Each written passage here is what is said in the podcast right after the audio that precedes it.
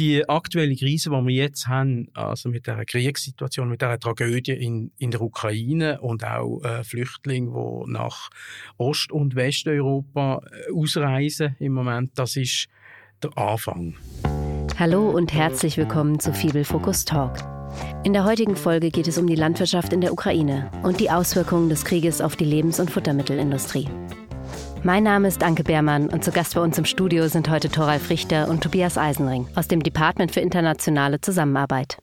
Vielen Dank, dass ihr euch die Zeit genommen habt.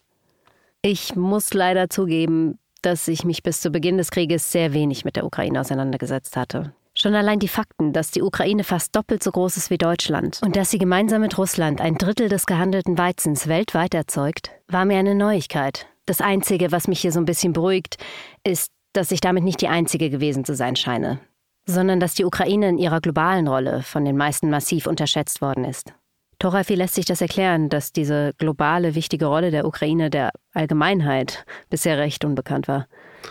Ja, also ich glaube, die Ukraine war in den letzten Jahren vor allen Dingen in den Medien gewesen, wenn es um Tschernobyl ging und die Folgen der Reaktorkatastrophe. Und seit 2014, seit der Maidan-Revolution und der Annexion der Krim eher in den Medien gewesen in Bezug auf diesen politischen Konflikt zwischen Russland und der Ukraine. Das waren eigentlich so die dominierenden Themen in den Medien.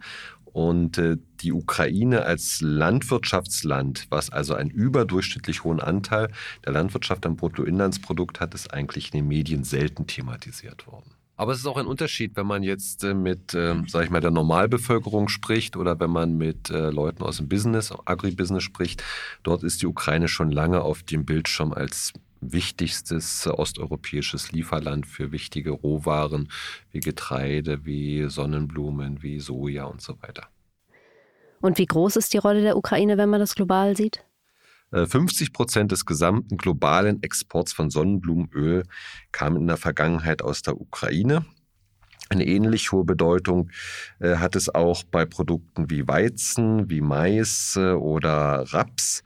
Dort haben wir Exportanteile im globalen, der globalen Dimension zwischen 10 bis 20 Prozent. Also die Ukraine hat weit über den eigenen Bedarf ähm, Nahrungsmittel eigentlich für den globalen ähm, Food Basket produziert ähm, was auch daran liegt, dass es ein sehr flächengroßes Land ist mit in Relation dazu einer geringen Dichte der Bevölkerung. Gerade hinter den USA belegt die Ukraine den zweiten Platz weltweit von Getreide und Hülsenfrüchtexport. Im Bio ist die Ukraine ein ganz wichtiger Player. Die Ukraine ist an vierter Stelle und exportiert vor allem in die EU, wo sie im 2020 rund 330.000 Tonnen Bioprodukte geliefert haben, in einem Wert von etwa 200 Millionen Euro. Durch den Krieg ist der Export aus der Ukraine seit Wochen massiv eingeschränkt. Wo liegen hier die Probleme?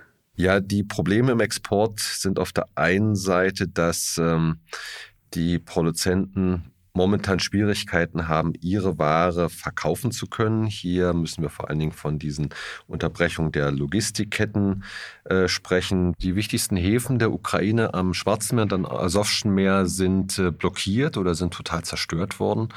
Ähm, es sind lediglich noch zwei kleine Häfen im Donaubereich funktionsfähig, aber dort können die Schiffe nur wesentlich geringere Mengen an Produkten aufnehmen und äh, verschiffen. Aber eben der Hauptexport, den die Ukraine gemacht hat, ist eben vor allen Dingen über das Asowsche und das Schwarze Meer gegangen. Vor allen Dingen, wenn man dann eben äh, Überseegebiete angesteuert hat, wie Afrika, Nordamerika, Asien, dann ist das immer über diese äh, Häfen gegangen. Und das kann man eigentlich nicht wirklich substituieren über einen Transport über die Schiene oder über, ähm, über LKWs. Das ist schier nicht möglich. Also im Biobereich wird man wahrscheinlich einen Großteil der Exporte über Lkw und Schiene nach Westeuropa abwickeln können. Aber wenn wir jetzt unabhängig vom Biobereich so die Gesamtbedeutung der Ukraine als Lebensmittel- und Futtermittellieferant im globalen Kontext anschauen, dann werden wir hier längerfristig wirklich große Störungen haben und äh, äh, andere Lieferländer werden hier einspringen müssen. Ich denke, die Ukraine wird sich in den nächsten Jahren vor allen Dingen darauf konzentrieren, ihre eigene Bevölkerung wieder selbstständig ernähren zu können.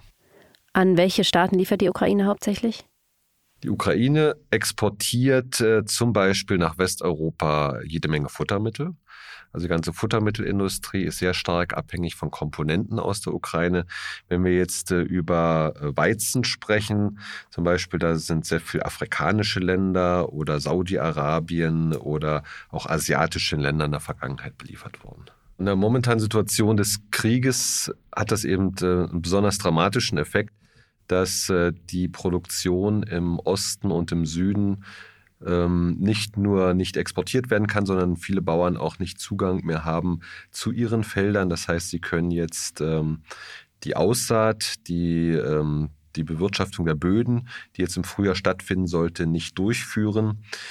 Ähm, zusätzlich äh, kommt noch die Schwierigkeit hinzu, dass wir äh, viele Bauern haben, denen es an finanziellen Mitteln fehlt, um ähm, Saatgut oder, oder Düngemittel zu erwerben, sodass wir dieses Jahr insgesamt von einem sehr hohen Ausfall äh, der landwirtschaftlichen Produktion in der Ukraine ausgehen müssen. Der Biolandbau in der Ukraine hat, eigentlich, äh, hat eine lange Tradition. Also in den 70er Jahren, während der Sowjetunion, haben die ersten Produzenten in der Poltava-Region im Osten angefangen, mit Direktsaaten und sind dort auch ein bisschen als Spinner angestellt worden. Heutzutage gibt es den Betrieb immer noch, der in den 70er Jahren angefangen hat mit Direktsaaten. Das ist einer der Pioniere eigentlich äh, in der Ukraine. Und ich würde sagen, in den letzten 15, 20 Jahren hat sich der Biolandbau in der Ukraine sehr stark entwickelt. Also wenn man da eine Zahl will nennen, ist äh, im 2005 hat es rund 70 zertifizierte Biobetriebe gegeben und im 2020 sind es 419 gewesen. Und heute im 2020, 2021 haben wir äh, rund 460.000 Hektar zertifizierte biologische Fläche.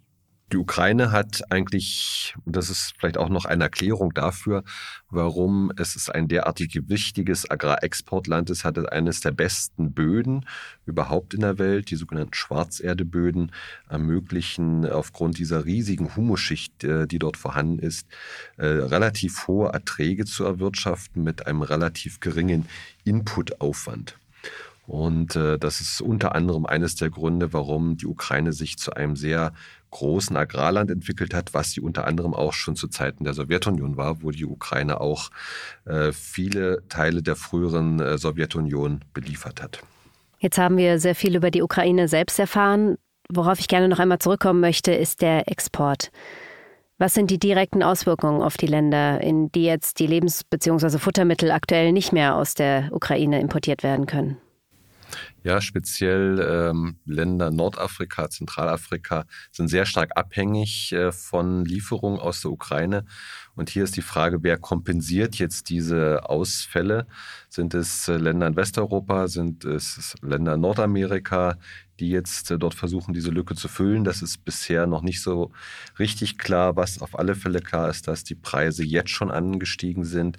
Und äh, ich denke, mit der, der Ernte 2022 werden die Preise dann noch weiter ansteigen. Das heißt, wir haben auf der einen Seite eine Versorgungslücke und auf der anderen Seite auch ein Problem der ähm, ja, der Möglichkeiten überhaupt solche teuren Lebensmittel dann zu beschaffen, was für viele Länder, speziell im globalen Süden, eine große Herausforderung sein wird. Es gibt Länder im nördlichen Afrika, wo bis zu 100 Prozent abhängig sind von diesen Getreide Import aus der Ukraine oder Russland. Und das ist natürlich ein großes Problem für die, für die Länder. Also Getreide ist noch ein größeres Problem als das Sonnenblumenöl, von dem wir immer sprechen. Das kann auch kompensiert werden durch andere Ölfrüchte, aber bei Weizen gibt es wenig Substitute im Moment, die diesen Ländern bereitgestellt werden könnten die aktuelle Krise, die wir jetzt haben, also mit der Kriegssituation, mit der Tragödie in, in der Ukraine und auch äh, Flüchtlinge, die nach Ost- und Westeuropa äh, ausreisen im Moment, das ist der Anfang. Wir werden mittelfristig Nahrungsmittelknappheit haben in verschiedensten Ländern, die teilweise auch sehr stark abhängig sind von diesen ukrainischen, vor allem Getreideexport. Das betrifft vor allem auch nordafrikanische Länder. Und das wird äh, wiederum äh, Effekt haben auf eine Flüchtlingskrise, die wird kommen.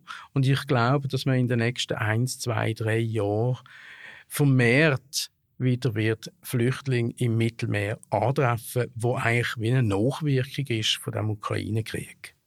Also ich glaube, das wird noch mehrere Jahre äh, Nachwirkungen haben. Also es ist nicht einfach gelöst, wenn der Krieg vorüber ist, sondern es wird einen Impact geben eben auf äh, Wertschöpfungsketten und dann auch auf, äh, auf eine Psychologie von diesen Leuten, wo sie einfach auch Angst haben in Zukunft abhängig zu sein von diesen, von diesen Import, von diesen Getreide und, und, und der äh, Ware, die aus der Ukraine gekommen ist. Im März hat die EU die Freigabe der Brachflächen erteilt, die eigentlich zur Förderung der Artenvielfalt dienen.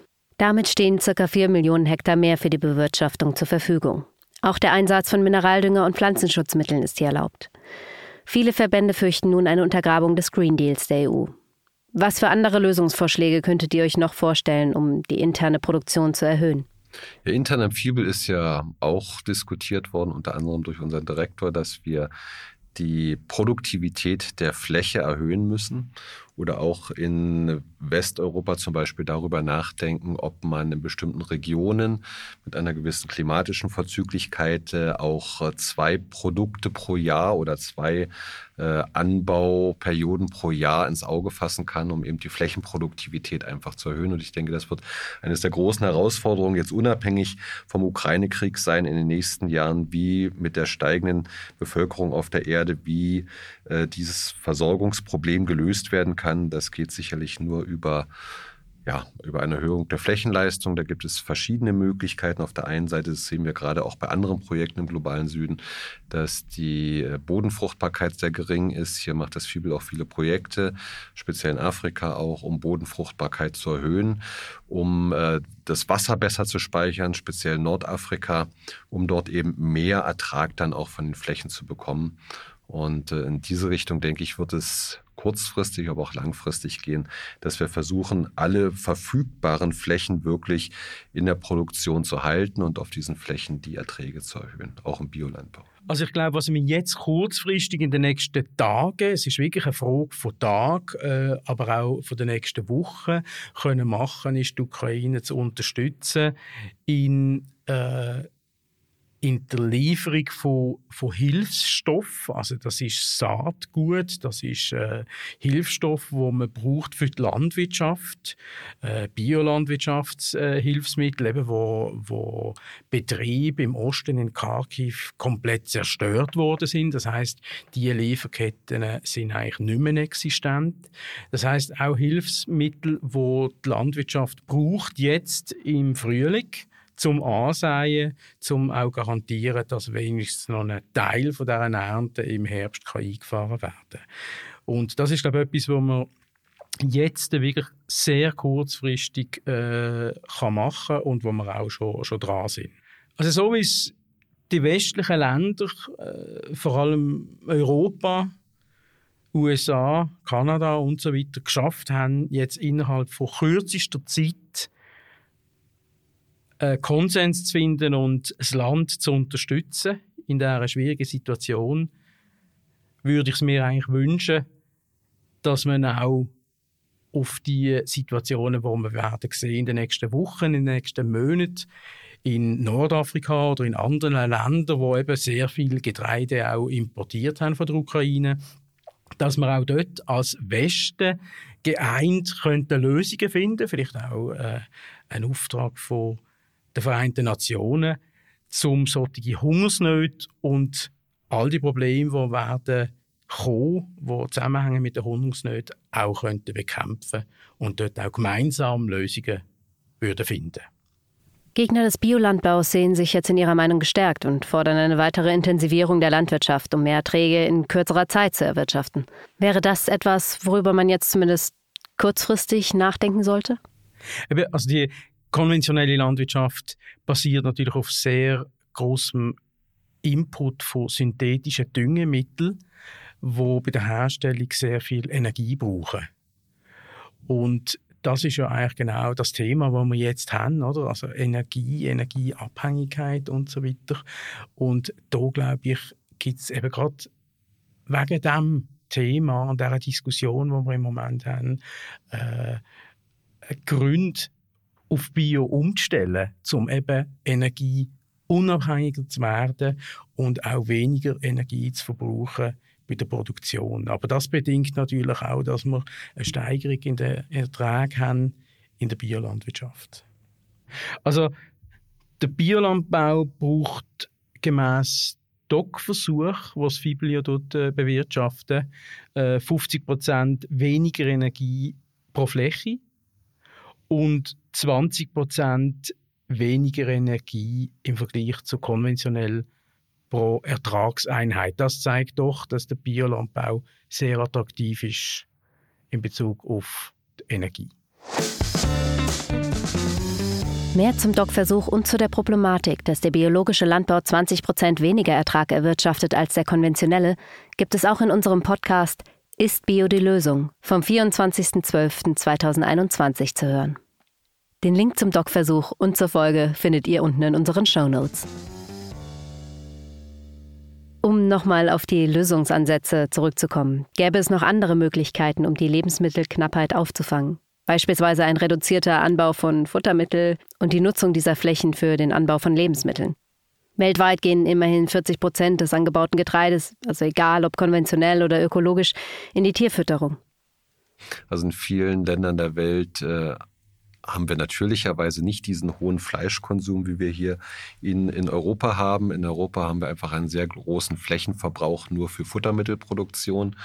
Und wenn wir wissen, dass die Ukraine eigentlich äh, neben Backweizen und Sonnenblumenöl vor allen Dingen ein Futtermittellieferant oder Komponentenlieferant war, dann eben wird auch klar, dass hier vor allen Dingen in den nächsten Jahren und auch kurzfristig wahrscheinlich mit einem geringeren Fleischkonsum gerechnet werden muss, einfach auch weil das Fleisch und die Eier sehr viel teurer werden. Ähm, und deshalb glaube ich auch, dass die Anzahl der, oder die, die, der Umfang der Tierhaltung in den nächsten Jahren sicherlich äh, abnehmen wird. Unter anderem, weil Futter nicht mehr so zur Verfügung steht wie bisher und auf der anderen Seite, weil die Preise einfach so steigen, dass man sich nicht jeden Tag mehr eine große Fleischportion gönnen wird.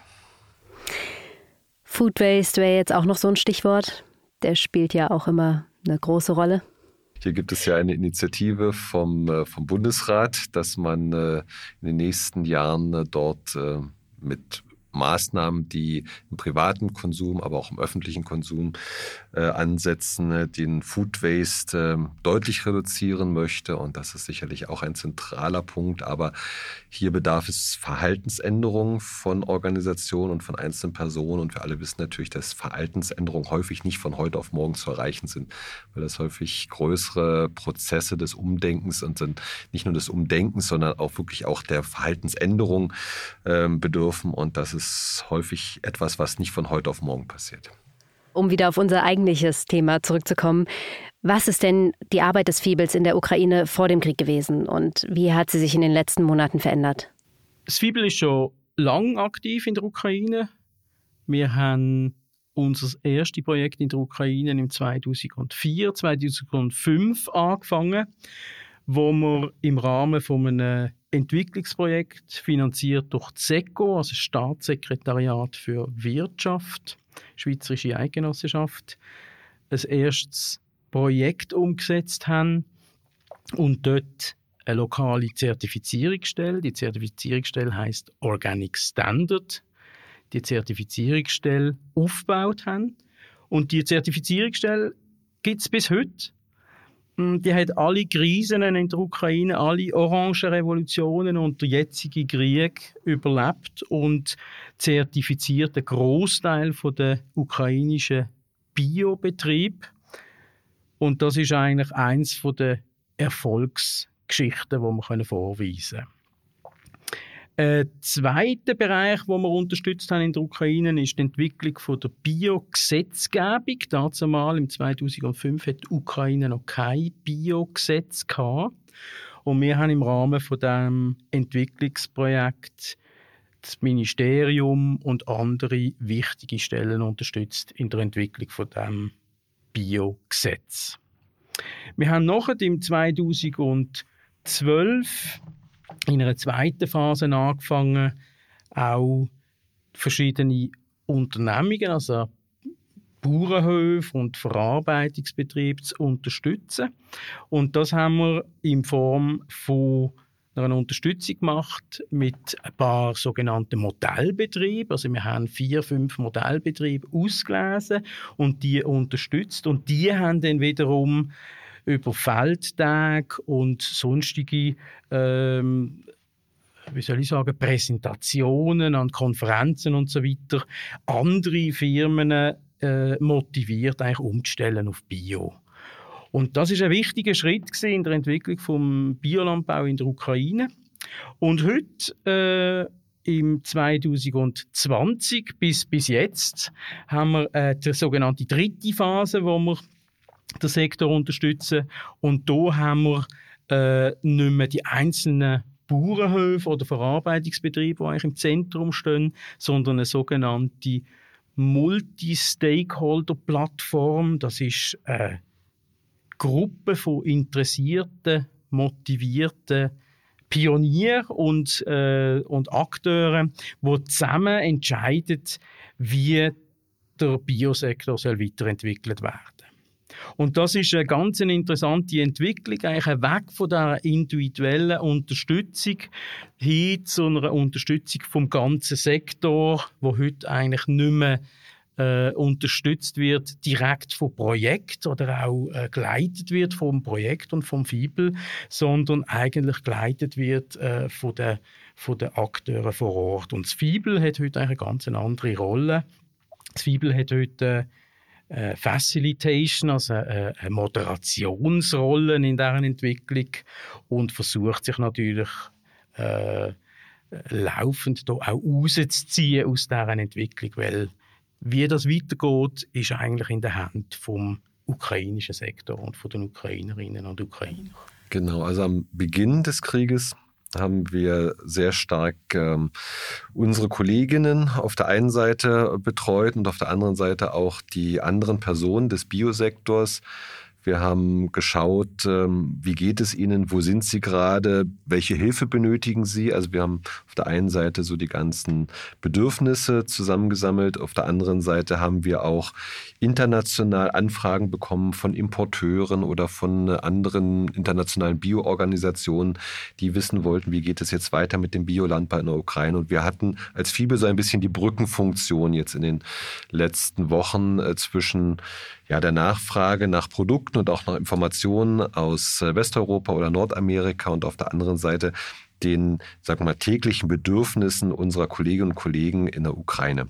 Und äh, das zu managen hat eigentlich so den Hauptteil unserer Arbeit in den letzten Wochen ausgemacht. Und das andere ist äh, eben so, wie wir jetzt auch zusammensitzen, darüber informieren, ähm, weil das öffentliche Interesse ist eigentlich sehr groß. Was passiert jetzt mit den Bioproduzenten und Produzentinnen in der Ukraine? Und diese Fakten zusammenzusammeln und äh, zu veröffentlichen über Beiträge, über Blogs und so weiter war ein anderer wichtiger Teil unserer Aufgaben jetzt. Der Angriff am 24. Februar ist ja auch ein bisschen voraussehbar gewesen. Vielleicht nicht in dieser Dimension, aber man hat ja erwartet, dass irgendetwas passiert. Vor dem Krieg, vor dem Angriff, ist es sehr unterschiedlich gewesen. Also die einen Leute haben gesagt, ja, da, da gibt es Krieg, wir haben Angst und wir bereiten uns vor. Und andere haben eigentlich nicht ganz daran geglaubt. Und auch die Woche danach, ähm, die einen sind sehr schnell abgereist und geflüchtet und andere haben wollen bleiben und sind auch bleiben. Und dort haben wir auf dem Fibel, also wir sind im täglichen Kontakt gewesen. Und ich glaube, was wir geschafft haben, ist, äh, dass wir diesen Leuten, die ausgereist sind, auch mittel- und langfristige Perspektiven angeboten haben. Aber klar, äh, der Wunsch ist natürlich von all diesen Leuten, so schnell wie möglich wieder zurückzugehen. In unserer nächsten Folge spricht die ukrainische Fibel-Mitarbeiterin Anastasia Pivniuk mit zwei Bioproduzenten aus der Ukraine. Sie berichten, wie es ist, momentan in der Ukraine zu leben und wie sie versuchen, trotz des Krieges weiterzumachen. Weitere Informationen zu unserer heutigen Folge findet ihr wie immer in unseren Show Notes. Bis zum nächsten Mal wieder. Euer Fibel Fokus Team.